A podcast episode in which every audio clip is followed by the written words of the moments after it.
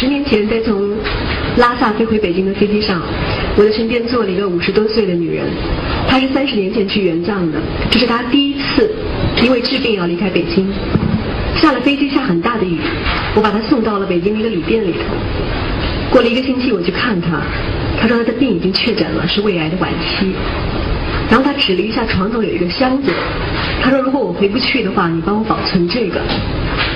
这是他三十年当中走遍西藏各地，跟各种人、官员、汉人、喇嘛、三陪女交谈的记录。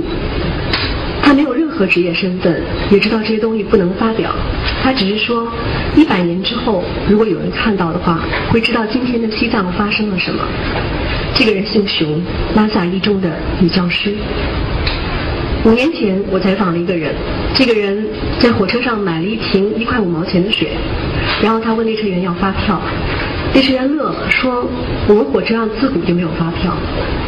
然后这个人把体道部告上了法庭，他说人们在强大的力量面前总是选择服从，但是今天如果我们放弃了一块五毛钱的发票，明天我们就有可能被迫放弃我们的土地权、财产权和生命的安全。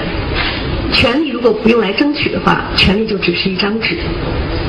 他后来赢了这场官司，我以为他会跟铁道部结下梁子，结果他上了火车之后，在餐车要了一份饭，列车长亲自把这个饭菜端到他面前说：“您是现在要发票呢，还是吃完之后我再给您送过来？”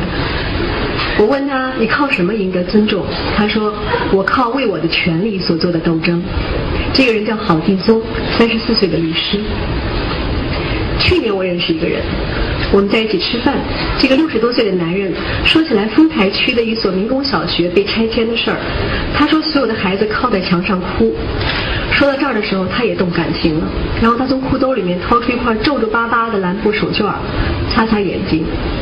这个人十八岁的时候当大队的出纳，后来当教授、当官员。他说他所有做这些事的目的，只是为了想给农民做一点事儿。他在我的采访中说到：“说征地问题给农民的不是价格，只是补偿。这个分配机制极不合理。这个问题的根源不仅出在土地管理法，还出在一九八二年的宪法修正案。”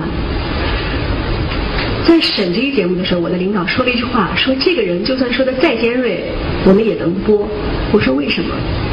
他说因为他特别真诚。这个人叫陈希文，中央财经领导小组办公室主任。七年前。我问过一个老人，我说你的一生也经历过很多的挫折，你靠什么来保持你年轻时候的情怀？他跟我讲，有一年他去河北视察，没有走当地安排的路线，然后在路边发现了一个老农民，旁边放了一副棺材，他就下车去看。那个老农民说，因为太穷了，没钱治病，就把自己的棺材板拿出来卖。这个老人就给了他五百块钱，让他回家。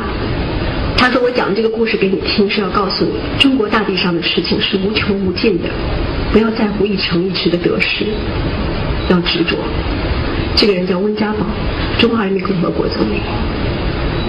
一个国家是由一个个具体的人构成的，他由这些人创造并且决定。只有一个国家能够拥有那些寻求真理的人，能够独立思考的人，能够记录真实的人。能够不计利害为这片土地付出的人，能够去捍卫自己宪法权利的人，能够知道世界并不完美，但仍然不言乏力、不言放弃的人，只有一个国家拥有这样的头脑和灵魂，我们才能说我们为祖国骄傲。只有一个国家能够珍重这样的头脑和灵魂，我们才能说我们有信心让明天更好。谢谢各位。